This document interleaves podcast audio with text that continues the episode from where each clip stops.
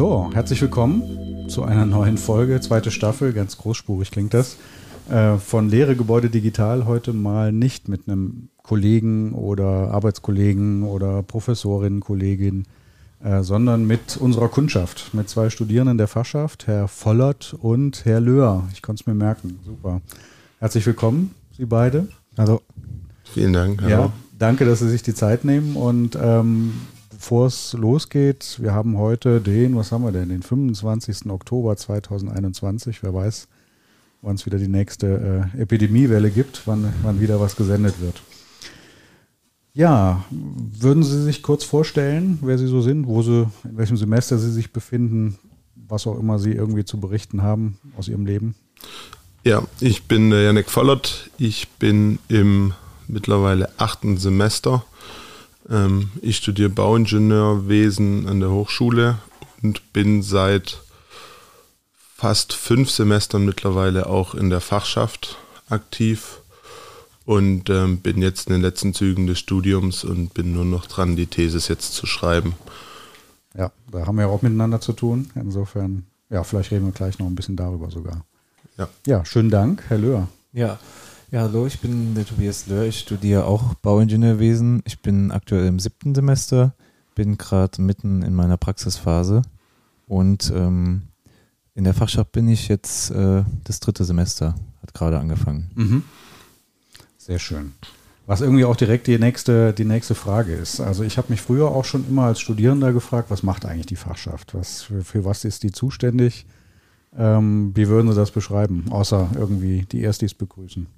Wir sind der erste Ansprechpartner für die Studierenden, ähm, ganz unbürokratisch und ja auch Studierende ähm, versuchen von vermitteln zwischen Studierendenschaft und Professoren und ähm, kleinen Problemstellungen lösen für die Studierenden ähm, bis hin zu Organisationen über irgendwelche Feste, um die um das untereinander, miteinander mit den Kommilitonen zu verbessern und dann besseres Miteinander zu schaffen. Mhm. Ja, das hat der Janek eigentlich schon ganz gut zusammengefasst. Ich denke, äh, ich denke, wenn ein Student eine Frage, eine Frage hat, dann ist es für ihn vielleicht eine geringere Hemmschwelle, zur Fachschaft zu einfach gesagt äh, anderen Kommilitonen hinzugehen, anstatt direkt zu irgendeinem Professor. Und dann können wir natürlich die ersten äh, Fragen beantworten und sonst weiter vermitteln. Da haben Sie viel zu tun? Es kommt drauf an. Also mit kleinen Aufgaben sind wir fast mehrmals täglich beschäftigt. Also Leute, die an die Tür klopfen und Fragen haben, das haben wir ein, zweimal täglich eigentlich in der Regel hier. Ähm, das sind meistens Sachen, die wir innerhalb von 30 Sekunden abarbeiten können. Das geht los von welcher Zimmer, welcher Mitarbeiter ist gerade mit den getrennten Flügeln.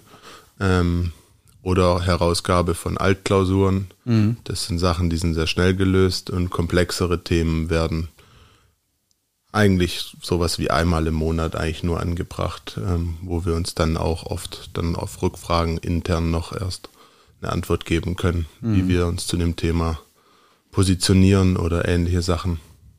Und wie wird man Mitglied der Fachschaft? Ähm, man spricht uns an, ähm, man wird dann und sofort gibt, weggeschlossen. Äh, man gibt einmal im Jahr gibt es dann offizielle Wahlen. Ähm, wir versuchen das immer erstmal die Leute ähm, uns kennenlernen zu lassen und auch erstmal festzustellen, ob es überhaupt was ist.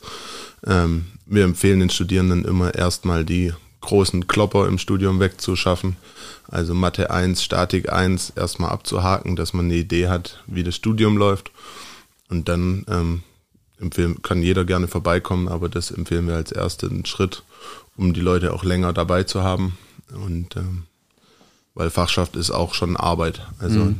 Sachen zu organisieren und dann immer Spaß zu haben, ist immer die leichte Sache, die man sieht, aber das Ganze im Hintergrund ist dann doch meistens mhm. auch Arbeit. Genau. Man muss auch, äh, es muss einfach menschlich passen, erstmal. Und äh, wenn, wenn jetzt, abgesehen jetzt von der Corona-Zeit, größere Feste anstehen, dann ist doch relativ viel zu tun, viel zu planen, viel rum zu telefonieren, Mails mhm. zu schreiben, solche ja. Sachen. Zu wie viel sind Sie in der Fachschaft? Aktuell sind wir 16, 16. offizielle Mitglieder, ähm, wobei jetzt zwei neue schon wieder mit da sind. Das Interesse jetzt aktuell, nachdem wieder Sachen stattfinden dürfen, ist sehr hoch, würde ich jetzt mal so sagen. Auch am ersten Stammtisch gemessen ist da aktuell ein sehr hohes Interesse dran, wieder alles, was möglich ist, mitzunehmen und wieder unter Leute zu kommen. Ja. Wie haben Sie ähm, diese, diese Corona oder die, die, die, der Übergang quasi zu Corona damals, 2020, damals, 2020, März, Mitte März war es ja, Ja. kam ja die Mail erlebt. Ähm, das war ja für uns eigentlich sehr schlagartig. Wir haben gerade unsere Klausur, Klausuren geschrieben. Der letzte Klausurenblock, der findet ja bei uns immer im März statt. Ja. Die durften wir noch an der Hochschule schreiben und danach äh, sollten wir aber nicht mehr für die Vorlesung in die Hochschule kommen. Ja. Und dann die ersten Wochen waren erstmal etwas ungewiss. Man wusste nicht genau, wie es jetzt weitergeht. Mhm. Und dann hat man langsam immer mehr Infos bekommen, wie, wie sich die Hochschule das weiter, weitere Vorgehen so denkt. Mhm. Also ich würde dann noch sagen, ähm, das war ein ziemlich krasser Wechsel. Wir haben die Klausurenphase noch vollendet, aber das erste Grillen, wo wir die Würstchen bereits gekauft hatten, wurde dann abgesagt. Also Ja. wir sind ähm, direkt nach unseren Klausuren quasi, mussten wir alles einstampfen. Die Würstchen haben wir noch im Fachbereich vergrillt und ähm, in großen Rationen mit nach Hause gegeben. Und ähm, dann die lange Ungewissheit fand ich sehr extrem. Vor allem, weil die meisten ja über eine kurze Zeit gedacht haben. Also um hier im Gang kamen die Aussagen noch, ja, wir warten jetzt zwei bis vier Wochen, dann gibt es ein Konzept und dann starte ich später mit der Vorlesung, ich stampfe das zusammen. Der Informationsfluss war ja erstmal nahe Null, würde ich jetzt mal behaupten. Am Anfang gab wenig Kollegen, die da was online zu bieten hatten. War das, wie lange hat diese Phase gedauert? Können Sie sich da noch erinnern? Je nach Professor bestimmt zwei, drei Monate, bis, bis mal die erste Mitteilung Mhm. kam, würde ich sagen. Und es gab ja auch äh, sogar in- jetzt in unserem Fall, die wir dann in dem Semester belegt haben, die äh, Module, gab es ein, zwei Professoren, die gar keine Vorlesung angeboten hatten. In dem Sondern- Sommersemester dann. Genau, sondern nur PDF-Dateien hochgeladen haben und wenn man die Klausur schreiben wollte, hätte man sich das damit komplett selbst erarbeiten Mhm. müssen. Mhm.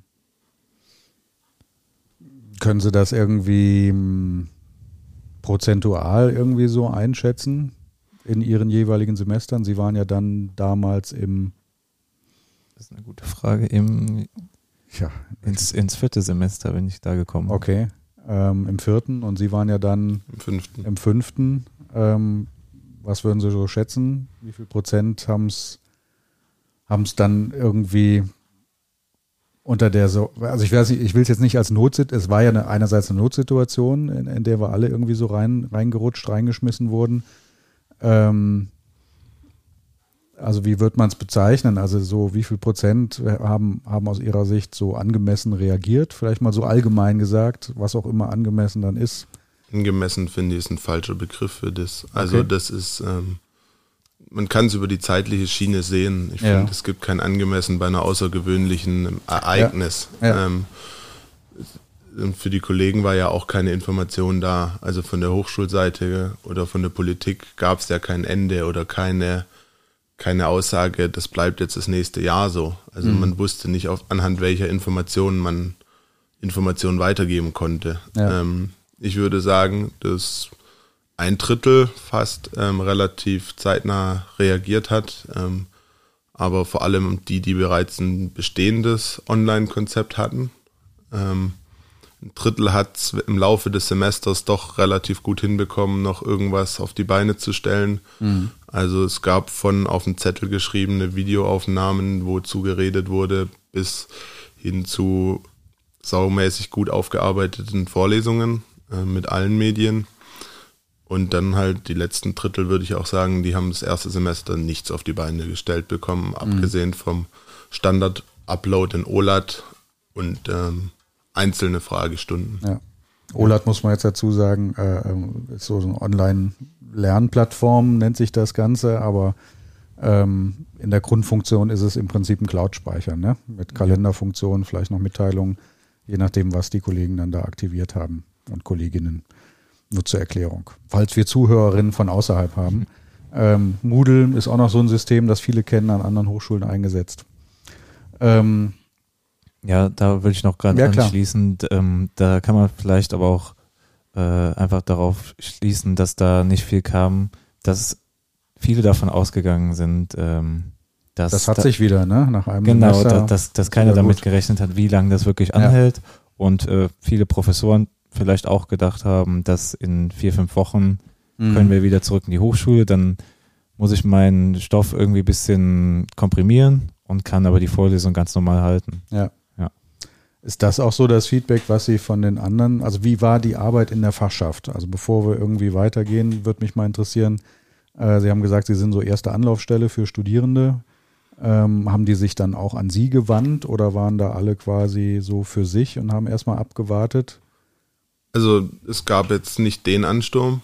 Ähm, ich würde sagen, viele Studierende haben es ähnlich gemacht, haben dann das Semester für später startend ähm, erklärt und haben sich erstmal zurückgenommen. Und dann gab es ein paar Einfragen meines Wissensstandes, ähm, klassische Sachen, ähm, wie sieht es aus mit der Vorlesung, ähm, wo wir dann halt auch selber uns umhören mussten erstmal, ähm, was von gar nichts bis ähm, einmal in der Woche ein Upload im Video. Da gab es ja Panopto wurde dann eingeführt ähm, als Cloud-Speicher ja für Videos quasi zum Streamen. Ja. Ähm, da gab es kleine Hemmschwellen, aber auch jetzt nichts Großes. Ich meine, das meiste hat sich erstmal einfach nur verschoben. Also Ja. da war erstmal eine ruhige Phase. Ja. Ich denke, es wurde dann mehr, als es auf die Klausuren zuging und da so eine gewisse Unge äh, eine gewisse Ungewissheit. Ungewissheit, Ja. ist jetzt, Ja. klingt jetzt blöd, äh, eine gewisse Ungewissheit äh, geherrscht hat, ob Klausuren überhaupt stattfinden können und in welcher Form. Mhm. Also durchaus auch das Feedback aus den anderen Semestern ähnlich Ihren Erfahrungen. Ja, Ja.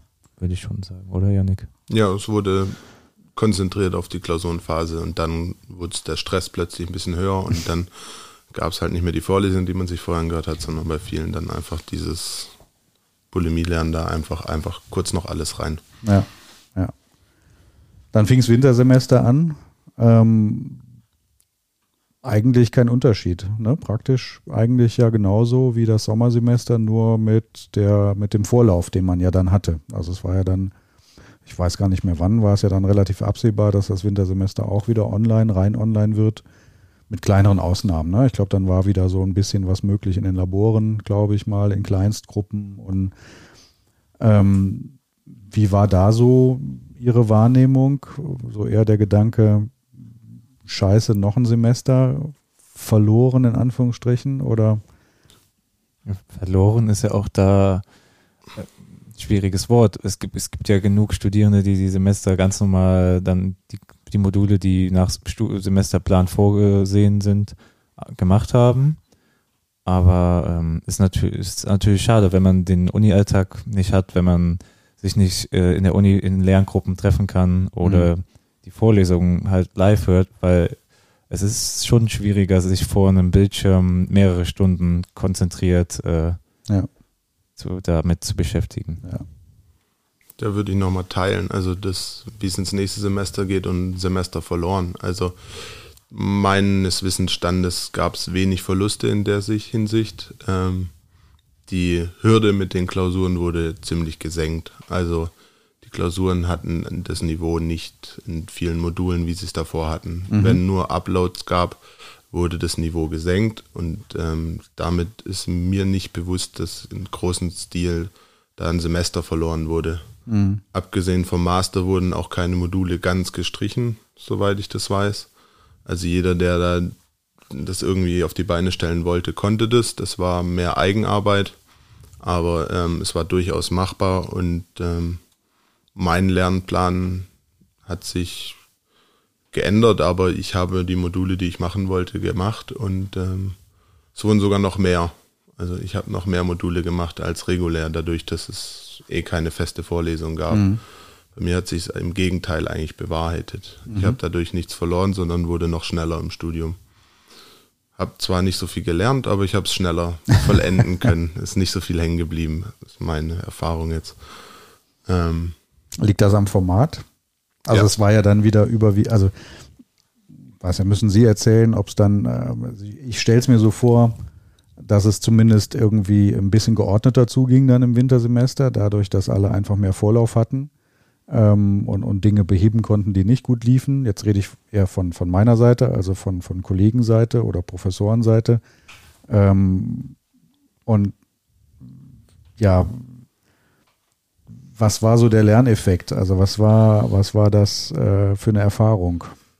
Ich bin einer, der sehr profitiert von, wenn jemand ähm, über irgendwas redet, dann habe ich das oft schon im Hinterkopf und dann, um das zu verstehen, muss ich es mir dann selber noch anschauen und selber üben. Aber wenn ich es schon mal gehört habe, hilft es mir sehr.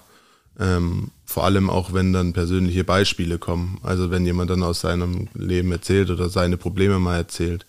Ähm, da erzählt ja jeder Kollege immer wieder mal einzelne Fälle, die er hatte und dann, wie es gelöst wurde oder sowas. Durch solche interessanten Sachen bleibt es mir immer mehr hängen.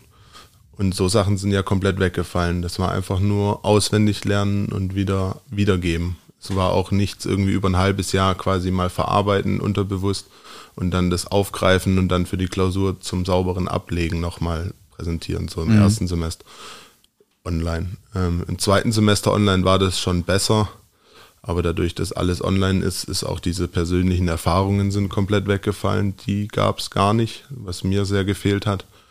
Ähm, und aber auch dieses übers ganze Semester so kontinuierlich bleiben, das ist online schwierig.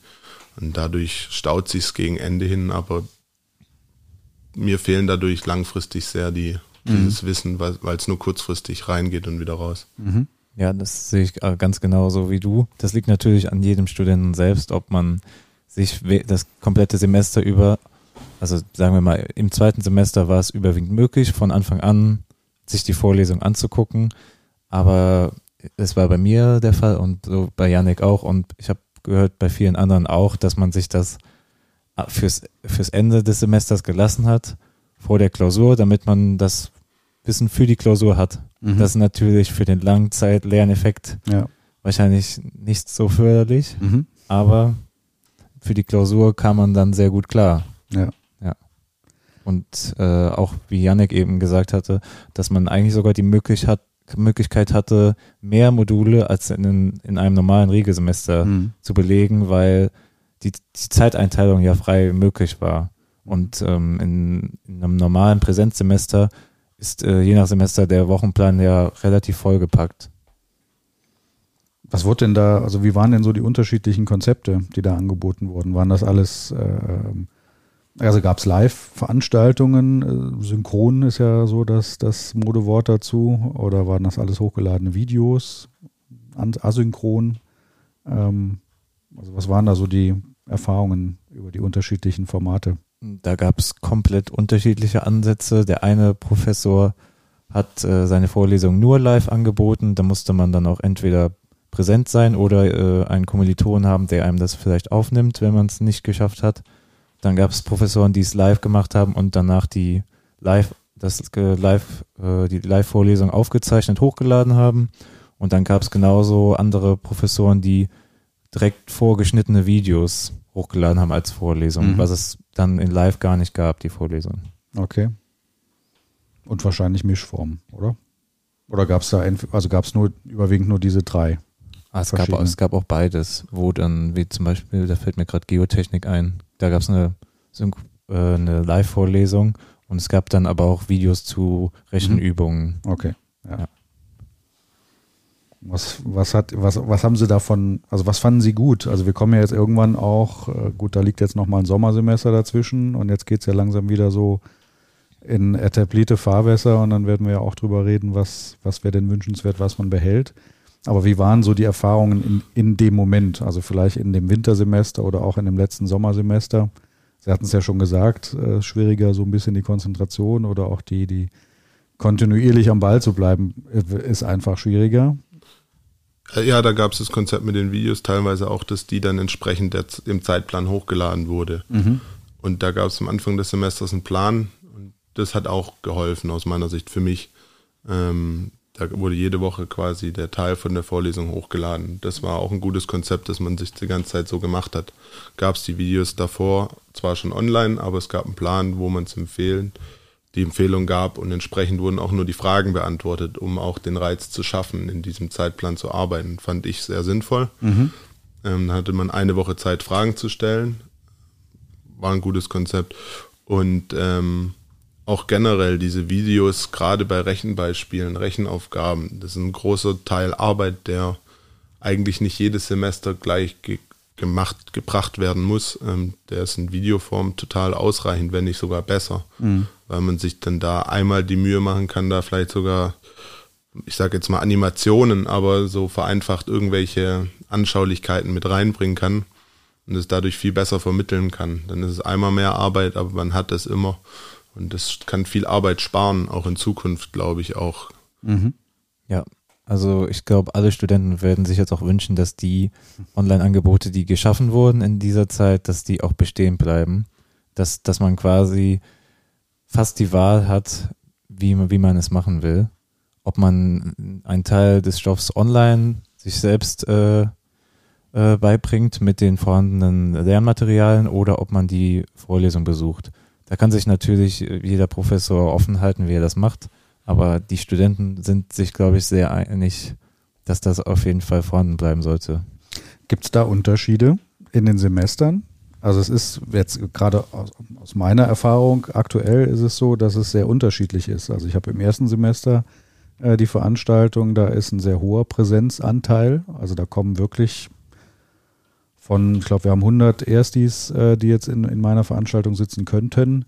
Ähm, da sind so 70, knapp 70 dann in der, in der Veranstaltung, also quasi wie im Normalsemester auch, da sind ja auch nie alle da. Ähm, und dann 20 online.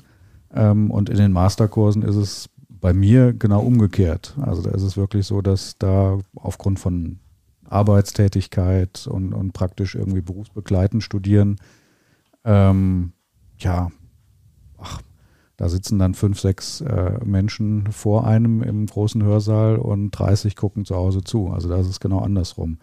Dazwischen fehlen mir die Erfahrungen. Also ich habe im zweiten bis siebten Semester keine Vorlesung. Ähm, sehen Sie da irgendwie so, eine, so, ein, so, ein, so ein Shift quasi, also von Präsenz immer weiter weg? Ist das was Fließendes oder? Ja, würde ich sagen, dass das ganz klar so ist. Also Online-Lehre ist da muss man immer einen eigenen Schweinehund besiegen. ähm, das lernt man nicht in der Schule. Ähm, das ist ja der Prozess, was im Studium diese Selbstständigkeit kommen soll und aus meiner Sicht auch kommt. Also das funktioniert im ersten Semester nicht mit dem verschulten Hintergrund. Ähm, da ist im ersten Semester ganz klar, wie Sie sagen, alles vor Ort. Ähm, und das zieht sich so über die Zeit. Also man, man strukturiert seine Zeit auch anders und ist auch froh, wenn man Sachen verschieben kann. Gerade online macht es ja auch möglich, eine Vorlesung im Urlaub in Spanien anzuhören. Ähm, das kann man dann vielleicht mal einschieben, wenn man die Nebentätigkeit dann nicht machen muss, dann geht man mal eine Woche online nur rein oder ähm, nach Spanien. Ja, nach Spanien oder oder gerade auch Baustellen sind ja ist auch. Ist gefährlich, so ein Spruch, ne? Falls Kollegen das hören. Ja. das, ich glaube, dass ein Kollegen. immer im Spanien Urlaub. Das ist allen Kollegen bekannt, dass ähm, Studenten, wenn es geht, ähm, ja, natürlich. Hallo? weg sind. Und ja, ähm, das ist ja auch was Schönes. Und ähm, aber auch jetzt Baustellen. Also gerade in unserem Bereich, die Baustelle ist nie am gleichen Ort. Ähm, ich bin im Praktikum immer nach Erlangen gefahren. Ich hatte da auch ein paar äh, Online-Veranstaltungen. Das wäre sonst gar nicht möglich gewesen. Es hätte sich aufgestaut. Und ich glaube, diese freie Zeiteinteilung ist ein Riesengewinn, den mhm. man jetzt lernt. Also Zoom gab es davor schon, wurde, hatte keine Anwendung. Ähm, jetzt gerade bei der Firma, wo ich bin, dann ähm, findet alles nur noch über Zoom und Teams statt. Ähm, da werden Kilometer, Autokilometer gespart. Ja, Zeit. Einfach ne? Zeit. Also das Wahnsinn. ist, ja. ähm, das bekommt ganz neue Möglichkeiten auch, weil, weil man viel mehr Sachen dadurch machen kann, mhm. ähm, weil man sich viel Zeit spart. Und ähm, ich glaube, dieses Potenzial lernt man aber auch erst kennen mit höheren Semestern. Also im ersten Semester arbeitet man auch weniger nebenher als in höheren Semestern. Und ich glaube, das ist so ein laufender Prozess. Ja. Das würde mhm. ich unterschreiben, wie Sie das feststellen, dass das sich so hochzieht. Ja. Okay. Ich würde jetzt noch sagen, dass wir im aktuellen ersten Semester den, den Sonderfall haben, dass die Erstsemester einfach wahrscheinlich sehr froh darüber sind, dass sie wieder in die Hochschule gehen können oder dass sie zu ihrem Anfang in die Hochschule gehen können. Im Vergleich jetzt zum aktuellen zweiten, dritten, vierten Semester, von denen sind viele gar nicht, wenn die, wenn die von weiter weg kamen, hier hingezogen, sondern sind zu Hause wohnen geblieben und haben nur das Online-Angebot genutzt und sind vielleicht jetzt immer noch in, in der Heimat und äh, weil ja gerade alles hybrid stattfindet, nutzen sie weiter das Online-Angebot. Und ich denke, die Erstsemester, die jetzt angefangen haben und dann, als sie gehört hatten, dass es in Präsenz stattfinden wird, deswegen, dann gehen die jetzt auch hin und sind teilweise vielleicht nach Koblenz gezogen fürs Studium. Ja. Und ich kann mich auf jeden Fall auch da Janek anschließen, dass mit, mit jedem höheren Semester man, denke ich, mehr nebenbei arbeitet, wenn es irgendwie machbar ist. Und das ist, wie Janik schon gesagt hat, ein Riesengewinn, dass man da in den Semestern sich alles frei einteilen konnte. Mhm. Ich habe das selbst auch genutzt. Ich bin unter dem Semester eigentlich fast Vollzeit arbeiten gegangen und habe mich dann vor den Klausuren mit den Vorlesungen beschäftigt. Ja. Und was wären denn gute Gründe, ähm, wieder an die Hochschule zu kommen? Ne? Aber eben habe ich gehört, irgendwie vorrechnen, wie ich irgendwie, äh, keine Ahnung, irgendwas ausrechne, Grundbruch, wir hatten Geotechnik mal genannt, ja. ist super online. Ja? Ähm, was wären denn so Sachen, hatten Sie auch anfangs mal angedeutet, ähm, die wirklich, wo man die Präsenz einfach braucht. Jetzt außer Feiern, Würstchen grillen und sowas. Das muss auch sein, das ist wichtig, äh, will ich gar nicht kleinreden. Aber was sind so Elemente aus der, aus der klassischen Veranstaltung, die wirklich gefehlt haben in diesem Online-Format? Man lernt die Leute ganz anders kennen. Also dieser persönliche Umgang ist, äh, man merkt es mit der Maske schon sehr unpersönlich, online noch unpersönlicher, man, man, man kommt die die Gestik und Mimik ja nur halb mit. Im schlimmsten Fall ja noch mit Verzögerung. Ähm, da ist ein unglaublicher Unterschied zur Präsenz. Also dieses Online-Angebot ist auch erst nach einem Kennenlernen wirklich gut möglich aus meiner mhm. Sicht. Je besser man sich kennt, desto besser kann man auch online miteinander agieren. Ähm, die Abschätzen von Personen geht online nicht. Ähm, und dieses Kennenlernen ist auch unglaublich wichtig. Also wenn man weiß, mit welchem Mitarbeiter man fragen kann, dann ist die Hemmschwelle vielleicht niedriger oder ähm, es gilt ja auch für beide Seiten. Also das ist ja ein netterer Kontakt, wenn man den Gegenüber kennt. Mhm. Und ähm, das kann online nicht stattfinden. Mhm. Ja, auch der Weg für Fragen ist ja viel direkter. Wenn, wenn man jetzt äh, außerhalb der Vorlesung, wenn da Fragen aufkommen, dann kann man in der Hochschule in, eigentlich hier auf dem Gang an die Büros klopfen und in der Regel ist, ist jemand zu finden, entweder der Professor äh, der, der Vorlesung oder ein Mitarbeiter von ihm. Und dann kann man die Frage direkt stellen. Und jetzt in den Online-Semestern musste das immer über Foren oder Mails passieren. Und das dann doch, das einfach eine Zeitspanne dazwischen von, sage ich mal, paar Stunden.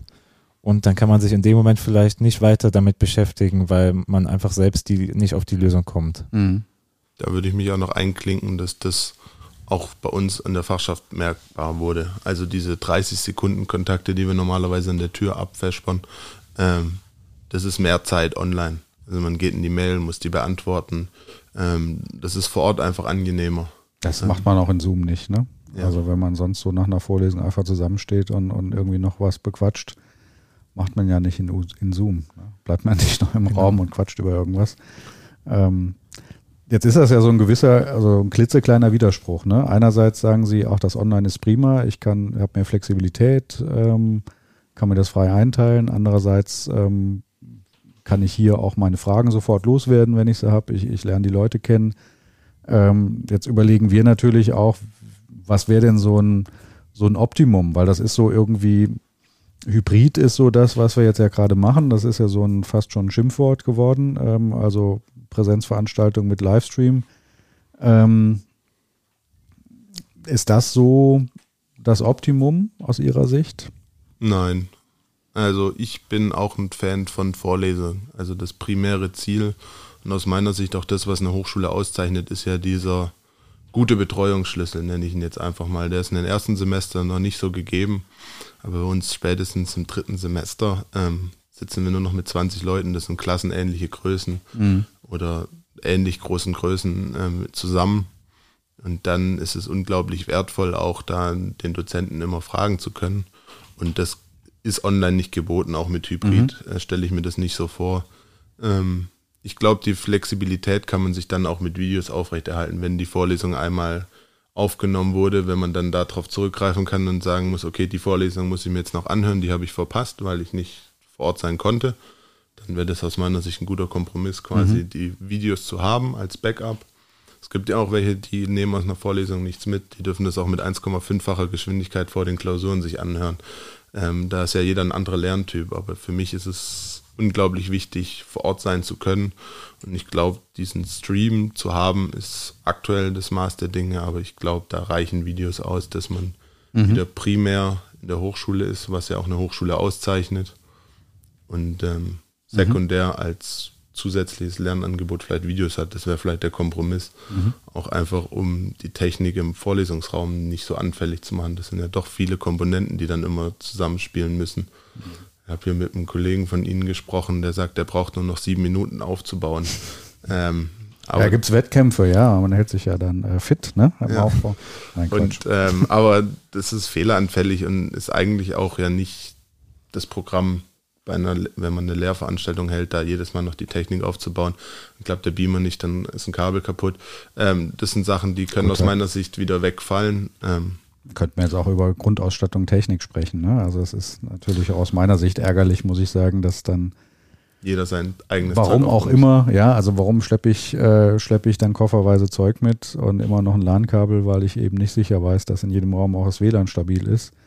Ähm, und nehme das Kabel wieder mit, weil es eben das Kabel nicht gibt. Also das ist ja auch doof. Ne? Also das lässt, ließe sich ja lösen, dieses Aufbau-Abbauproblem. Ja, aber das ist ein grundsätzliches Thema, was sich auch in den letzten Jahren noch nicht so schnell beantworten ließ.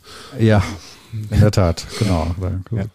ist, äh, sind andere dann für zuständig und zu fragen. Wenn da andere technische Gegebenheiten sind und man das Hybride ohne Aufwand noch nebenbei fahren kann, dann bin ich keiner, der dem im Weg steht. Ja. Ähm, ich finde es auch gar nicht schlecht, dass das, das Hybride nicht aufgezeichnet wird. Also ich glaube, das, das stärkt dieses Mitarbeiten. Mhm. Ähm, wenn man nicht aufgezeichnet wird, ist man freier im Reden. Dann werden auch wieder eigene Fehler oder ähnliches genannt oder man es tut sich leichter, die Hemmschwelle ist niedriger, Fragen zu stellen. Ähm, das Prinzip finde ich nicht falsch, aber ich glaube nicht, dass man für das Hybride diesen Aufwand betreiben muss. Mhm. Also wenn die technischen Gegebenheiten sich ändern, kann man das gerne mhm. wieder ändern. Also jedes Angebot, was es gibt, ist ein gutes Angebot. Ja. Wenn, selbst wenn es nur einem hilft, wenn es keine Auf Arbeit ist, ist es der eine wert. Aber irgendwo muss man abwägen. Ja. Ja, vor allem diese hybride Vorlesung, die verschafft einem ja nicht den Vorteil der eigenen Zeiteinteilung. Man muss ja trotzdem live dabei sein, es sei denn, die wird natürlich, also viele Professoren werden die aufzeichnen und hochladen, aber diese Live-Hybrid-Vorlesung, die, die sehe ich auf Dauer auch nicht, dass das einen Mehrwert hat. Da bin ich äh, eher der Meinung, dass wer die Vorlesung live sehen will, der kann in die Hochschule gehen mhm. und ähm, alles, was dann an Online-Materialien zur Verfügung gestellt wird, ist super für jeden Studierenden. Das liegt auch an den Professoren, wie viel Mehraufwand die dahingehend betreiben wollen. Aber die Hybrid-Live-Vorlesung ist, glaube ich, auch nicht die Zukunft. Mhm. Sondern vielleicht eher so, folge ich jetzt draus, so ein bisschen entschlackte oder mehr Zeit in der Präsenz, um, um miteinander zu reden, Fragen zu erörtern ähm, und ich sag mal das Rechnen, ähm, das meine ich mit entschlacken, dann vielleicht in Videos auslagern und lieber über die Probleme beim Berechnen sprechen, statt mir dabei zuzugucken, dass ich eine Aufgabe an die Tafel schreibe. Ne? Ja. Also das wäre ja irgendwie so, folge ich jetzt so ein bisschen daraus. Ja. Ähm, oder zumindest abgespeckt, ähm, die ja. Probleme an die Tafel manche Sachen kann man ja vielleicht schlecht stellen, so, aber wenn man einmal das Beispiel noch rechnet, statt dreimal mit Tutorien oder so, dann, ähm, dass man da dann das ein bisschen ja. optimiert. War das tatsächlich ähm, ein Problem, was, was einige Ko Kollegen von Ihnen oder Mitstudierende geschildert haben, dass das äh, Aufzeichnen einen davon abhält, eine Frage zu stellen? Kam das? Also ist, fände ich wertvoll, so eine Information, weil da habe ich mir ehrlich gesagt keine Gedanken gemacht ich sehe es in der Baupraxis. Ähm, da gehen die Kacheln ah, ja. aus, sobald ähm, es heißt, es wird jetzt aufgezeichnet, ist spätestens die Letz ist der letzte Studierende mit dem Bild aus. Da gab es früher mehr Gespräch, ne? Und ähm, so Sachen einfach, finde ich, zeigen das. Ich weiß nicht, vielleicht ist das eine unterbewusste Entscheidung, mhm. aber so Sachen zeigen, ganz klar, da hat jeder schon noch seine Hemmschwelle, seine Persönlichkeit auch jetzt da darzustellen. Wir sind in der Generation, wo man viele Sachen online hat. Also es gibt viele Bilder von einem online, aber vielleicht, ähm, da kann man es sich ja immer aussuchen. Und bei einer blöden Frage kann man ja auch blöd wahrgenommen werden. Das mhm. will man ja nicht dann verewigt im Internet haben. Obwohl es ja dann nicht öffentlich zugänglich ist, ne? Das Video ist ja dann eher intern, nur trotzdem, ne? Ja, die Gefahr besteht ja, ja immer. Ja, gut, klar. Und ähm, es ist, es ist, äh, es ist äh, naiv zu glauben, nur weil ich es nicht aufzeichne, ja. existiert keine Aufze Aufzeichnung davon, klar. Ja. Ja, und die Hemmschwelle ist das Einzige, wo wir ja auch überhaupt, also wo ist ja auch ein großer Punkt, wo wir überhaupt greifen. Und dadurch sieht man ja, es gibt ja Hemmschwellen. Also kein Mitarbeiter ähm, ist einem böse, wenn man ihnen eine Frage stellt. Aber trotzdem kommen oft die Studierenden zu uns.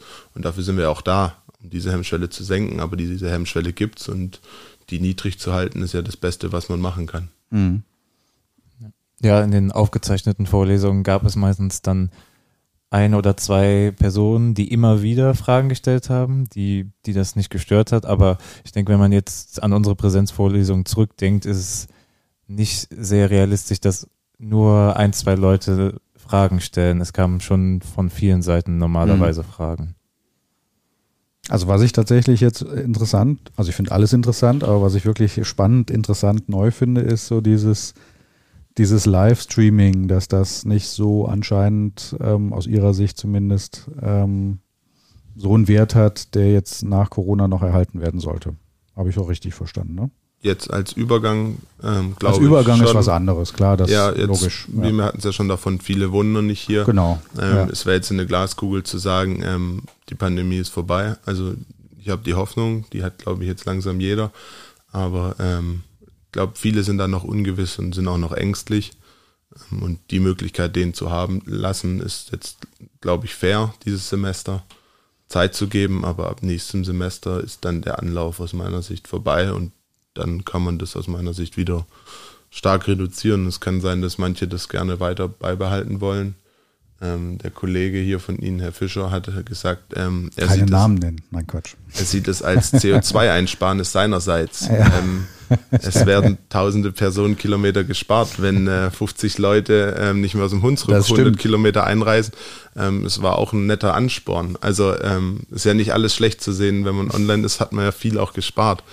Und auch die Leute haben dann eine Stunde Zeit von ihrem Tag gespart. Ähm, ja, man muss, also Weiß nicht, wollen Sie noch was ergänzen? Ja, ich wollte gerade noch sagen, wenn, wenn man wirklich studieren will, ohne vor Ort zu sein und nur online äh, äh, Material wahrnehmen will, dann gibt es ja auch immer die Möglichkeit, ein Fernstudium zu machen.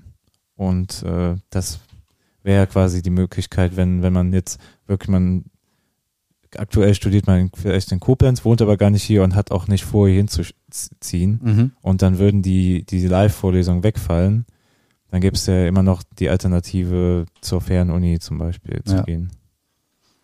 Also was ich, ähm, ich habe das ja in den, also in den Masterkursen habe ich es auch vor Corona schon gemacht. Also dieses, dieses Livestreaming mit Adobe Connect war das noch. Ähm, ich habe die Leute aber auch gefragt. Also ich habe gesagt, wollt ihr hinkommen? Sollen wir das hier machen? Wollt ihr es live machen? Soll ich euch was hochladen?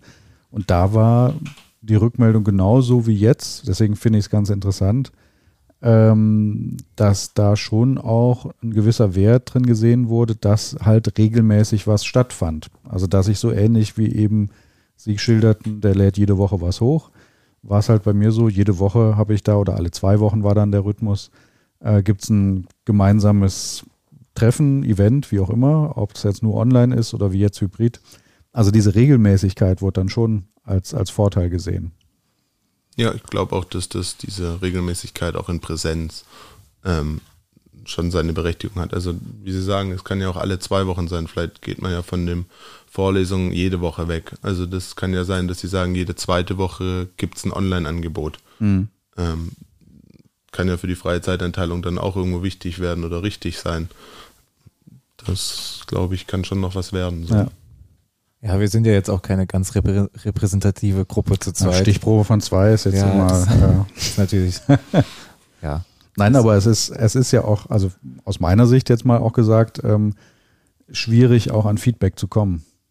es ist ja auch so, dass eben nach dem Zoom-Meeting eben keiner mehr großartig im Raum bleibt, über, sodass man auch reden kann.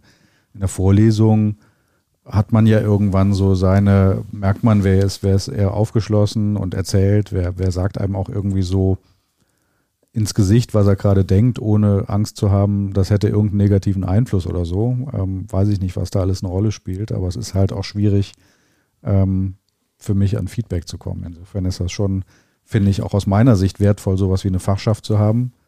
Ähm, und sie können dann immer sagen, ja, das ist unsere Erfahrung nicht nur als Person, sondern auch als Fachschaft. Ja, muss man vielleicht auch aufpassen, wenn wir von unseren Erfahrungen reden. Ich würde behaupten, wir sind auch die, die ganz klar für dieses Präsenz stehen in einer anderen Weise noch wie viele anderen. Also wir sitzen hier auch und wir wollen ja den Kontakt mit den Leuten. Da sind wir ja nochmal ja. die Menge aus den Studierenden sich dafür auch nochmal entschieden hat, da auch noch in ihrer Freizeit noch Zeit zu verbringen, mit, mit Leuten zusammenzuarbeiten. Ähm, wir, wir bekommen klar schon viel mit, glaube ich, aber wenn man jetzt über uns redet, ist das vielleicht auch noch eine ganz bestimmte Schnittmenge Mensch. Mhm. Also ähm, ja. wir sind ja die Repräsentanten, die sich quasi so blöd äh, so blöd sind und ihre Freizeit noch damit verbringen. Also das ist ja schon eine besondere Menschenart. Also nicht der, der zu Hause sitzt. Also von ja. uns gibt es wenige, die zu Hause sitzen. Ich glaube, bei dem Hybriden sitzt die Fachschaft vor Ort. Also das ist, ja. ähm, wir bekommen es bei Kommilitonen mit, wo es anders ist, aber ja, muss man vielleicht dazu sagen, finde ich noch. Ja, klar. Ja. ja, der ein oder andere von der Fachschaft kommt ja teilweise sogar in die Hochschule, wenn er keine Vorlesung hat, einfach um mal vorbeizuschauen oder die, sich ein, zwei Stunden in die Fachschaft zu setzen, falls irgendjemand da ist. Mhm. Ja. So wie eben der Kollege. Der hatte gerade Feierabend. Aha. Der hat auf seinen Feierabend gewartet. Okay, sehr gut. der hatte seinen letzten Tag im Rechenzentrum. Ach ja, okay. Und dann gar nicht mehr hier oder? Auch in der Thesis. Der in der Thesis. Thesis. Okay, gut, gut. Jetzt reden wir gleich, würde ich sagen, nochmal drüber, ähm, was so Ihre Wünsche an die Zukunft sind. Ähm, einiges kam ja auch schon raus, also das müssen wir dann auch gleich nicht wiederholen. Ähm, mich wird nochmal so ein Blick ans an Anfang Ihres Studiums oder noch davor werfen, weil das ist auch eine Frage, die wir im Kollegenkreis uns oft stellen. Was sind so die Gründe, die erstens Menschen bewegen, mit dem Studium hier anzufangen? Ähm, und dann, das ist noch schwieriger. Ähm, Sie haben eben gesagt, im dritten, vierten Semester sitzen wir dann noch mit 20 Leuten da in, in Modul. Ähm, da sind ja schon einige verloren gegangen auf dem Weg dahin. Ähm, was sind die Gründe dafür? Ja, und also vielleicht mit dem ersten Mal angefangen. Warum haben Sie sich irgendwann mal für Bauingenieurwesen entschieden? Äh, ja, bei mir, ähm, äh, ich komme aus einer Handwerkerfamilie. Mein Vater hat einen eigenen Schlosserbetrieb und dann bin ich, seitdem ich, ich weiß gar nicht mehr, zwölf oder dreizehn war, immer mit arbeiten gegangen und ähm, dann habe ich direkt das Handwerk kennengelernt und mir macht das auch Spaß und dann habe ich irgendwann drüber nachgedacht, wo, was es da wäre, da die nächste Stufe und ähm, ich war immer Mathe interessiert, Technik interessiert und äh, wenn man dann sich einen Studiengang raussuchen will, dann ist Bauingenieurwesen eine mhm. Option, mhm. die so ein bisschen damit zusammenhängt, aber auch ein bisschen mehr theoretisch vielleicht noch ist. Und man muss äh, das vielleicht auch einfach ehrlich sagen, die Aussichten was man später an Geld verdienen kann, sind auch im Bauingenieurwesen jetzt zum Beispiel besser als im Schloss, im, in der Schlosserei, würde mhm. ich jetzt mal sagen, so im Durchschnitt auf jeden Fall. Ja. Und ähm, bevor wir zu Ihnen kommen, Herr Vollert, ähm, wie war dann so, äh, hat das Ihre, Ihre Vorstellung vom Studium, hat sich das dann bewahrheitet oder ähm, sind Sie offen? Also was war so, so die erste Zeit? Ernüchterung, Begeisterung, äh, neutral? Ähm, also war es schwierig, war es leicht? Also also ich muss sagen, ich habe mich schon vor, vor meinem Studium zum Beispiel oft über Bauingenieure geärgert, also Aha, von okay. der Seite als Handwerker dann auf, auf, irgendeiner Baustelle. Aber also das Studium hat mir auf jeden Fall Spaß gemacht, weil es auch zumindest im entferntesten damit zu tun hat und ähm, man ja auch, man kann ja später zum Beispiel wieder in die Bauleitung gehen, dann hat man wieder relativ viel Kontakt äh, mit der Baustelle, mit den Handwerkern vor Ort. Mhm. Und ähm, das Studium ist auf jeden Fall so, wie ich mir das vorgestellt habe und es macht mir Spaß.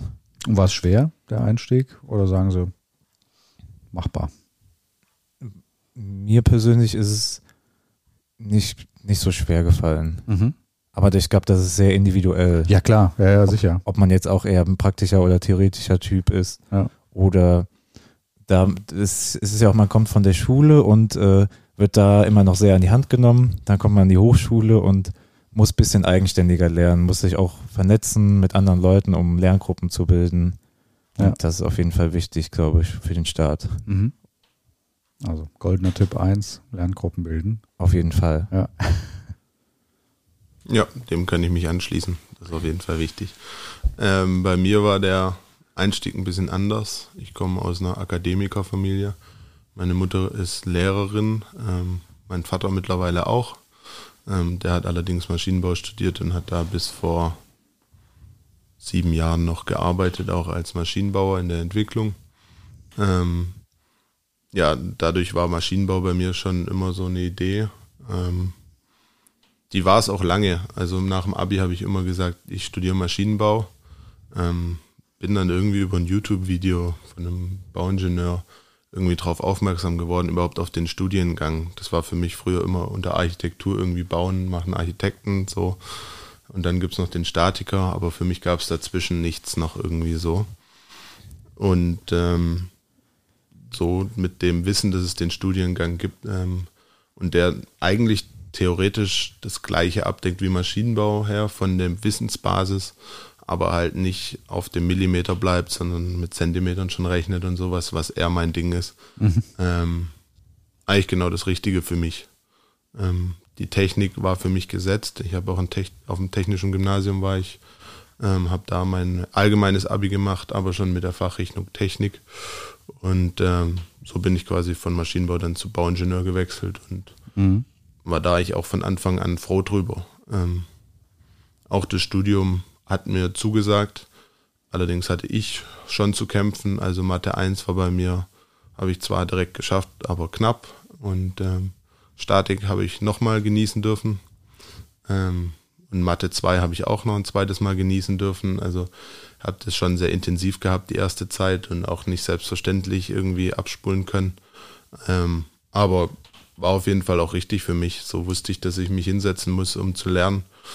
Und ähm, davor in der Schule hatte ich nie gelernt. Also da habe ich mal fürs Abi mich eine Woche hingesetzt, aber das war's dann. Und für Statik ähm, hat die Woche nicht gereicht. Da habe ich mich schon mit zwei Wochen habe ich es versucht und äh, es war es doch nicht. Und nach, mit drei Wochen habe ich es dann geschafft. Ähm, Auch das würde ich jetzt nicht als Tipp rausgeben, dass man sagt, mit drei Wochen besteht man Statik. Nein, auf keinen Fall. Ähm, es gibt Leute, die haben es mit einer Woche geschafft und es gibt auch Leute, die ähm, sitzen im dritten Versuch und haben fünf Ja. Wochen geopfert und haben auch noch nichts hinbekommen. Ähm, das war für mich aber schon drei Wochen waren für mich extrem.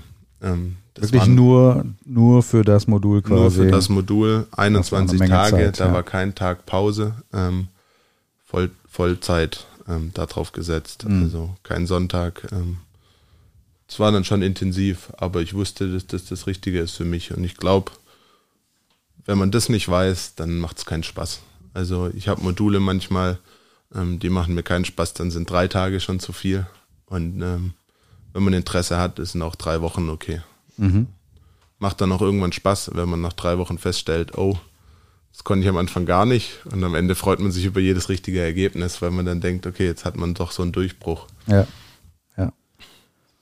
Ja, in Statik hatte ich auch ein zweites Mal die Ehre, weil es ist, wie Yannick gesagt hat, aus der Schule ähm, kennt man das noch nicht so, dass man sich dann vielleicht so lang und so intensiv mit einem Fach oder einem Modul, wie man es jetzt nennen will, Mhm. beschäftigen muss. Und man denkt, man, Man ist auch gut nicht, oder? vorbereitet. Ja, Also, glaub, also mir ging's so. ja, und man denkt, man ist gut vorbereitet. weil man es so macht wie früher. Genau, ist, es reicht aber dann vielleicht doch nicht, weil man Ja. gar, nicht, gar nicht wirklich gut Und vorbereitet in der ist. Vorlesung klingt das auch alles ganz logisch. Ne? Genau. Ja, man kann's auch Zuhören verstanden und verstehen. Was ist, der Mann ja, mit der Kreide da vorne macht, äh, klingt ja immer ganz logisch. Man kann es ja auch verstehen, aber gerade jetzt in Statik ist auch ein großer zeitlicher Aspekt. Mhm. Und dann zwischen Verstehen und äh, zeitnah umsetzen sind viele Wochen.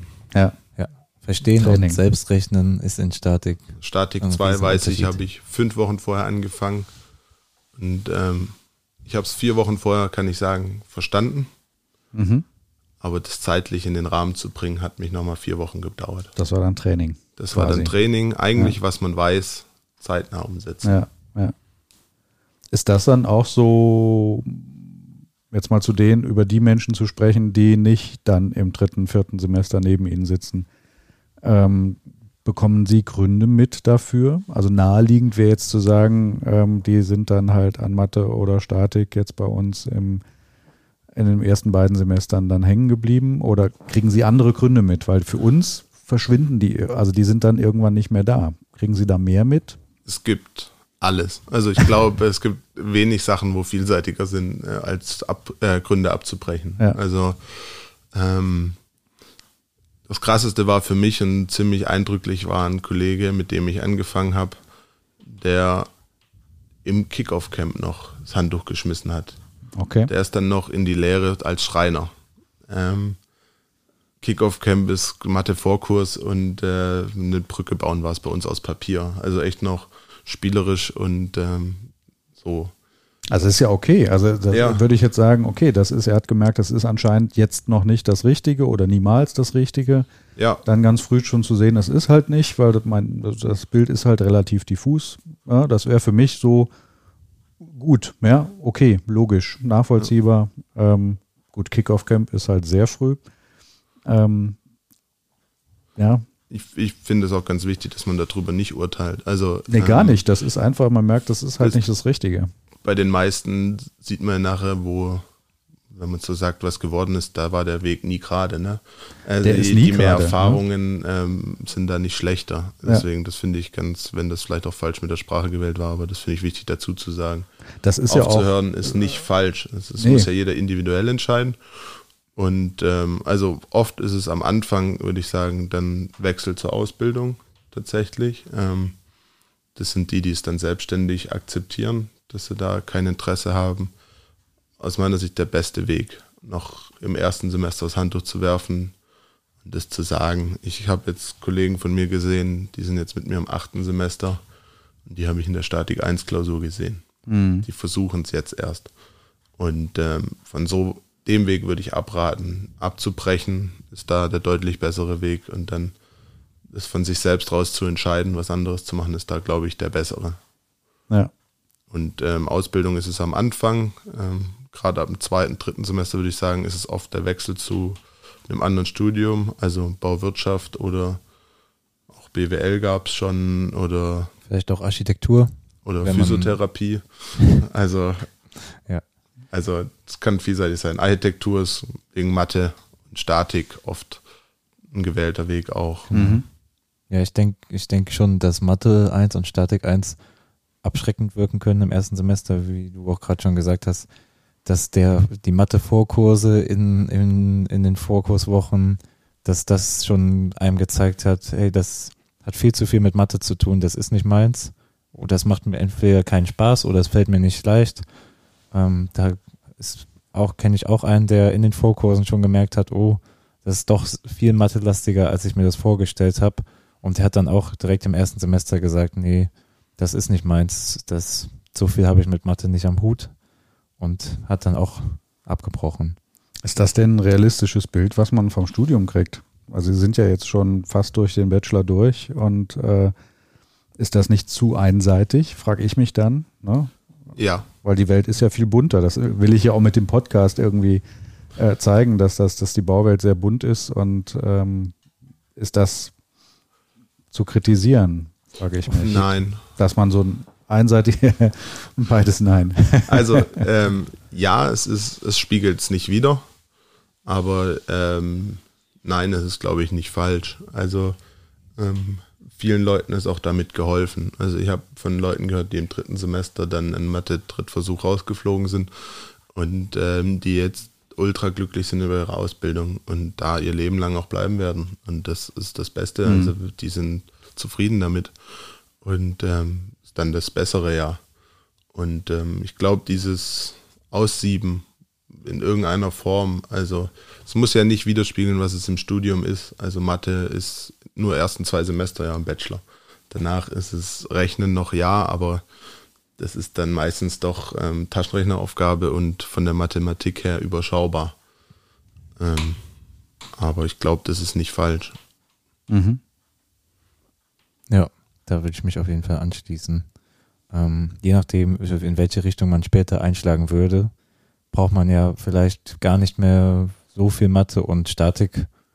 Ja, je nachdem, was man macht, braucht man fast gar Statik ja, gar nicht. Ja. Ist natürlich äh, nie schlecht, ein statisches Grundverständnis zu haben, wenn man jetzt äh, irgendein Gebäude sieht und da mal kurz überlegen muss, was, wie hier was abgetragen wird.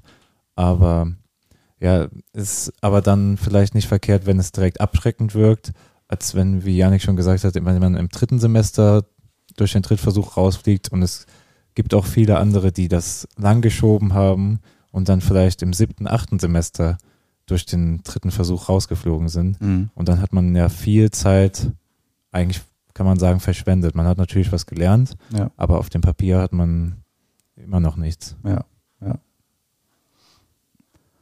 Wo soll es denn bei Ihnen beiden hingehen? Sie sind ja erfordert am Ende des Bachelors angelangt, noch die Thesis, äh, dann ist es ja rum. Bei Ihnen ist es aber auch in Sichtweite. Also ist jetzt ja auch nicht mehr ewig. Das ist eine sehr gute Frage. Haben wir uns gerade ähm, selber noch vorher drüber unterhalten. Telefonjoker. Ja. Ähm, nee, also mein Praktikum war jetzt in der Bauleitung. Das fand ich ähm, sehr interessant. Ähm, ich tue mir da nur schwer zu sagen, das wird es für mich langfristig. Ähm, bin auch sehr interessiert an so ähm, Entwicklungen, ähm, ja, Entwürfen und sowas. Ähm, allerdings tue ich mir sehr schwer, mich vor dem Bildschirm länger einzuordnen mhm. oder im Büro zu sitzen. Ähm, das wird noch ein Abwägen und vielleicht auch dann einfach der Zufall mitentscheiden, wo sich eine gute Stelle, die mich dann interessiert, finden tut. Also die ja. Kombination ist, gibt's klar, ähm, aber selten. Und äh, da noch den richtigen Weg. Also vielleicht auch noch ein Wechsel später dann. Ähm, ich habe keine Ausbildung vorher gemacht. Also ich arbeite regelmäßig bei einem Freund, der sich selbstständig gemacht hat als, als Elektriker. Ähm, aber ich würde behaupten, meine Baustellenerfahrung ist noch gering. Mhm. Ähm, da würde ich mir noch wünschen, dass da noch sehr viel kommt. Ähm, einfach um Standardprobleme gibt es überall, einfach um damit souveräner umgehen zu können. Ja. Ich glaube, sowas ähm, ist noch fällig, bevor ich in die Planung gehen kann. Da. Mhm. Ja, ich bin da ähnlich wie du, glaube ich. Ich bin aktuell in der Praxisphase in, in einem Architektur- und Planungsbüro. Das heißt, viel im Büro, viel am Computer und ähm, das ist auf jeden Fall auch nicht zu 100 Prozent meins. Ähm, äh, wenn, wenn, ich, wenn ich mich entschließe, noch einen Master zu machen, würde ich mich gerne dann in Richtung nachhaltiges Bauen, ökologischer Bau vielleicht äh, vertiefen. Ich muss deswegen lachen, weil es mein Modul ist. Ja, ja den Trailer habe ich auch schon gesehen. ähm, den Trailer zum Modul. Ja. Aber ähm, ich, ich kann auch nicht ausschließen, dass ich nicht eventuell irgendwann wieder im Handwerk lande. Mhm. Weil das macht mir auch Spaß. Deswegen ist, äh, ich weiß nicht, wenn man andere fragt, die am gleichen Zeitpunkt sind wie wir im Bachelor. Ich glaube, die wenigsten können schon genau sagen, wie sie sich die nächsten Jahre vorstellen oder wo sie sich sehen. Ich würde noch ein bisschen eingrenzen. Also ich glaube, ähm, nicht, nicht weit wissen, wo man ist, das ist zu weit gesagt. Also ich würde sagen, man kann schon ganz klar unterscheiden. Es gibt viele, die reizt der Hochbau und es gibt viele, die reizt der Straßenbau. Genau, also man, ich glaube, das auch, gut, würde ich auch sagen. Ne? Also, also es gibt schon eine Zielrichtung. Die groben, sag mal, Schubladen kann man schon aufziehen, wo man sich sieht und wo man es vielleicht noch eher nicht sieht. Ja. Ähm, aber auch das, ich meine, Sie haben ja fleißig schon irgendwie Podcasts gehört und äh, ich habe ja noch mit vielen Menschen gesprochen, das ist nie der gerade Weg. Also das ist immer bei, der Zufall spielt eine große Rolle. Ähm, und äh, nachher landen sie in einem Bereich, wo sie es eigentlich noch nie vermutet haben. Also sie haben auch nicht alles in der Hand. Also da kann man sich auch entspannen, glaube ich. Nee, aber es wird wahrscheinlich auch Leute geben, die immer dachten, äh, ihr Steckenpferd ist der Hochbau und dann sind sie auf einmal genau. im Tiefbau gelandet. Auch wenn du, wie du gesagt hast, ich glaube, in den ersten zwei, drei Semestern kann schon jeder sagen, ich würde lieber dahin, ich würde lieber dahin. Und wie sich das später wirklich ergibt, das weiß dann noch keiner. Kann da die Hochschule noch Hilfestellung geben oder ist das wirklich, wo Sie sagen, nee, jetzt reicht's auch mal, da muss ich mich schon selber drum kümmern? Ich glaube, das kriegt man gut selber hin. ähm, gerade die Praxisphase finde ich da die beste Hilfestellung. Also dann bekommt man, im Hochbau bekommt man mit dem Tiefbau zu tun. Das ist ja doch meistens irgendwie ein fließender Übergang. Ein Haus erst mit dem Tiefbau zu tun, bevor es in den Hochbau geht. Da muss man die Rohre anschließen, da wird die Straße angeschlossen. Ähm, da ist man im Tiefbau und dann geht nachher das Haus andersrum. Die Straße schließt das Haus an, da bekommt man alles mit. Ähm, ich glaube, das ist ja auf dem Bau schon das Schöne. Mhm. Dass selbst wenn man eine Richtung gewählt hat, also die wenigsten Leute bleiben explizit in ihrem ja. Bereich. Also es gibt in der Planung noch eher als auf der Baustelle, ähm, aber diese Trennung ist ja auch viel fließender. Also mhm. auch die Kollegen, die jetzt auf der Baustelle sind, die machen aktuell Hochbau, aber sind genauso gut dann nachher im Tiefbau. Also wahrscheinlich nicht direkt, aber ähm, das ist ja noch möglich alles. Mhm. Ja, ich denke auch, dass die Praxisphase da ein super Hilfsmittel ist. Es, äh, man kann das natürlich auch so sehen, dass einem ein Pflichtpraktikum da aufgezwungen wird und man lieber schneller fertig wäre. Aber es ist schon gut, um einen ersten Einblick ins, ins Berufsleben zu bekommen. Natürlich kann man da auch, je nachdem in welchem, in welcher Firma oder in welchem Unternehmen man ist, unterschiedliche Eindrücke kennenlernen. Aber für den ersten Eindruck, ob das überhaupt so ist, wie man sich das vorstellt, ist das auf jeden Fall sehr gut. Mhm. So, ich habe noch zwei Fragen, dann sind wir durch. Dann haben wir auch, die, wir haben jetzt gerade die Stunde geknackt. Die Stunde geknackt. Ähm,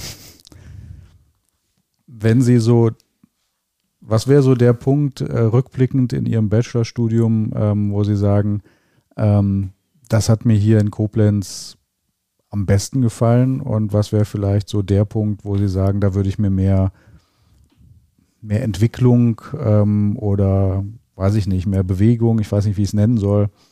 Was wäre so ein Kritikpunkt, wäre ja schon zu übertrieben, aber was wäre so eine Anregung, ein Wunsch, ein Wunsch quasi, ähm, den Sie frei hätten? Also ich finde dieses Konzept mit dem mit der Planung durch Studium von diesem Einfamilienhausbau sehr gut. Ähm, ich glaube, da wäre es noch gut, wenn man den noch konsequenter umsetzt. Mhm. Ähm, ich habe da auch keine Lösung für. Es gehen viele Leute und dadurch ähm, sind die Gruppen sehr wechselhaft, was ja auch gut ist. Aber dadurch ähm, wechseln die Projekte sehr. Und dadurch entstehen ziemlich viele Probleme und ähm, ja, vielleicht gibt es da die Möglichkeit oder vielleicht ist da noch Potenzial, um das Ganze noch sinnvoller aufzugreifen. Also, dass man wirklich sein Projekt behält von möglichst A bis Z. Man muss es nicht mal sein Projekt sein, aber dass man da vielleicht guckt, dass die Projekte, die man am Anfang entwickelt, dass die eine Ähnlichkeit haben, dass man da leichtere Wechsel hat. Also mhm. ich kann mich dran erinnern, wir haben das CAD-Haus, haben wir jedes Semester neu zeichnen müssen, weil es keine sauber abgelegten Pläne gab, immer von der Gruppe davor. Mhm. Ähm, das, das CAD zu zeichnen, ja. sind äh, wieder zwei Stunden weg. Ähm, ja. Und ähm, alle Vorüberlegungen sind auch flöten gegangen, dass man das vielleicht noch irgendwie besser aufgreift, weil an sich war das eine Sache, die mich durch die ersten drei Semester gezogen hat. Also mir hat das Studium erst ab dem vierten Semester habe ich so verstanden, wofür ich es mache. Mhm. Ähm, die ersten drei Semester hatte ich immer das Gefühl, es hält eh nichts. Also da wurde immer gesagt, das ist scheiße, das darf man nicht machen. Ähm, die Durchbiegung hast du dann und ähm, Durchbiegung ist klar, ähm, lernt man dann später. Aber am Anfang hat man so das Gefühl, das hat mich da sehr durchgezogen. Und mhm. ich glaube, das kann man schon nochmal optimieren und vielleicht auch allen Kollegen nochmal mitgeben. Mhm. Ja, das ist auf jeden Fall äh, eine gute Sache, diese Projekte. Ich weiß noch, wir haben angefangen, da durften wir uns noch selbst ein Haus quasi ausdenken, das Konzept. Und jeder Bauingenieur nimmt dann halt der Einfachkeit halber. Das Praktische. Ja. Genau, ein Quadrat oder ein Rechteckquerschnitt, keine Verspringungen, mhm. ein ganz einfachen Dachaufbau. Und ich glaube dann in meinem zweiten oder dritten Semester wurde das dann verworfen und dann haben wir die Pläne von den Architekten bekommen. Mhm. Und da kommen dann die ersten Schwierigkeiten auf. Und was ich da ganz, ganz schön finde, wenn schon vielleicht schon im Bachelorstudiengang da eine Zusammenarbeit zwischen Bauingenieuren und Architekten in bestimmten Modulen stattfindet, weil in, zumindest in gewissen Teilen ist es später ja genau der Fall. Im Hochbau zum Beispiel, ja. jetzt im Tiefbau eher weniger. Aber ähm, dass wir nur die Pläne von dem bekommen haben, ist natürlich nicht so nicht so praxisnah, als dass wir einen Austausch haben. Mhm. Dass wir denen sagen können, das geht aber so nicht und die das dann vielleicht nochmal umplanen würden. Was war denn, also jetzt interessiert mich dann schon, also es waren ja genau auch so ein bisschen die Überlegungen dahinter, dass die, die Häuser, die Sie selber quasi entworfen haben, über die Semester immer optimierter waren, sagen wir mal, in Hinsicht auf Einfachheit. Und natürlich haben die sich auch schlau gemacht, irgendwie, was könnte uns später ein Problem machen und das lassen wir dann halt weg. Ähm, und die Realität halt anders aussieht, ne? dass man dann einen Entwurf bekommt, natürlich mit dem entsprechenden Austausch. Haben Sie da irgendwie eine Meinung? Was finden Sie besser? Sie selber ein Haus entwerfen, weil dann habe ich ja mehr Bezug auch zum Haus. Das macht ja auch Spaß. Sich ein Grundstück suchen, ein Haus entwerfen ähm, und so weiter, das kann ja auch motivierend sein. Ja, vielleicht ist das ja aber genau auch der Ansatz, dass man das am Anfang mal macht und dann sich die ersten drei Semester das so einfach macht, wie es geht und dann im vierten Semester mit der Realität konfrontiert wird. Mhm. Ähm, da sind theoretisch die schlimmsten Module abgehakt und ähm, da weiß man ja, dass man es machen will und dann ähm, die Realität ist ja dann eigentlich Mhm. das Richtige. Die Zeit, das Haus neu zu zeichnen, hat man dann ja auch nicht, wenn es der Architekt dann wieder machen muss. Also diesen Austausch, dann begleitet man das ja genauso und dann bekommt man die Ideen mit. Das ist ja dann auch gut. Also da ist nur ein falscher Datenverlust gewesen zwischen den Semestern, der da ja vielleicht dann wieder anders herrschen kann. Mhm. Vielleicht wäre genau der gegenseitige, gegensätzliche Ansatz, dass äh, im, ersten, im ersten Semester für die Architekten und für die Bauingenieure jeweils ein Modul gäbe, wo die zusammenarbeiten. Und nach dem ersten Semester steht dann ein Haus Mhm. als Projekthaus. Und ich weiß jetzt nicht, wie es bei den Architekten dann weitergeht, aber in unserem Fall, dass man damit die Projekte durchs Studium durcharbeitet. Natürlich, wie Janek gesagt hat, die Gruppen wechseln sehr viel, weil Leute entweder die Studienleistung einfach nicht machen in dem Semester oder weil die ab ganz aufhören und nicht mehr da sind. Aber wenn dann ja jede aus jeder Gruppe noch einer sein altes Haus irgendwie in ordentlicher Weise irgendwo abgelegt hat, dann kann man sich ja einfach entscheiden, mit dem Haus machen wir jetzt in der neuen Gruppe weiter Mhm. und dann wäre das wahrscheinlich möglich. Ja. So ein Abschluss, noch lobende Worte bitte. Was, was so äh, irgendwie ein Punkt, wo Sie sagen, irgendwie, wenn Sie einer fragt, wo soll ich, ich will die Bauingenieurwesen studieren, womit würden Sie werben für Koblenz? Also ich finde es den Fachbereich richtig gut. Die Mitarbeiter und Professoren sind alle sehr nett. Ähm, angefangen hier mit dem Konzept mit den offenen Türen. Also im Flur sind immer die Türen offen, wenn ein Mitarbeiter da ist und ansprechbar sein kann. Ähm, wenn er jetzt nicht gerade online irgendeine Sprechstunde hat. Das finde ich mega cool und das senkt die Schwelle auf ein Minimum und ähm, hat mir schon viele Stunden Arbeit erspart und ähm, aber auch neue Denkanstöße gegeben. Das finde ich genial. Also Mhm. gerade wenn man jetzt mit dem Haus redet, da hat man irgendwann kommt man nicht weiter. Da sagt die Realität, okay, mein Wissen gibt es noch nicht her. Und dann geht man zum Mitarbeiter und sagt, okay, die und die Vereinfachung können wir machen. Oder da ist der und der Denkansatz anders und das kann sehr viel erleichtern. Das finde ich richtig gut. Da lernt man richtig viel. Auf jeden Fall. Es wird ja auch oft gesagt, dass das der Vorteil von einer Hochschule gegenüber einer Universität ist, dass man in direkterem Kontakt hat und wie Janik gesagt hat, die offenen Türen, ähm, wo die Hemmschwelle sehr gering ist und ja, Koblenz ist eine schöne Stadt für Studenten. Das stimmt. Deswegen kann, können wir beide, denke ich, jedem empfehlen, den Bachelor Bauingenieurwesen oder auch den Master hier in Betracht zu ziehen. Sehr schön. Dann lasse ich das mal so stehen. Vielen lieben Dank. Die Schlussmusik läuft. Sie hören es nicht. Er, er darf schon hör's mithören. schon, ja. Ähm, ich, ja, vielen Dank für das Gespräch. Ähm, ich habe wieder was dazugelernt, wie immer eigentlich. Ähm, ich hoffe, die Hörerinnen und Hörer auch. Ich hoffe, dass es welche gibt, aber normalerweise schon. Und ja, Ihnen wünsche ich alles Gute weiterhin. Sehen wir uns bis zum Bachelor und äh, vielleicht dann auch im Master. Vielen lieben Dank. Bis Ja. dann. Tschüss. Tschüss. Thank you.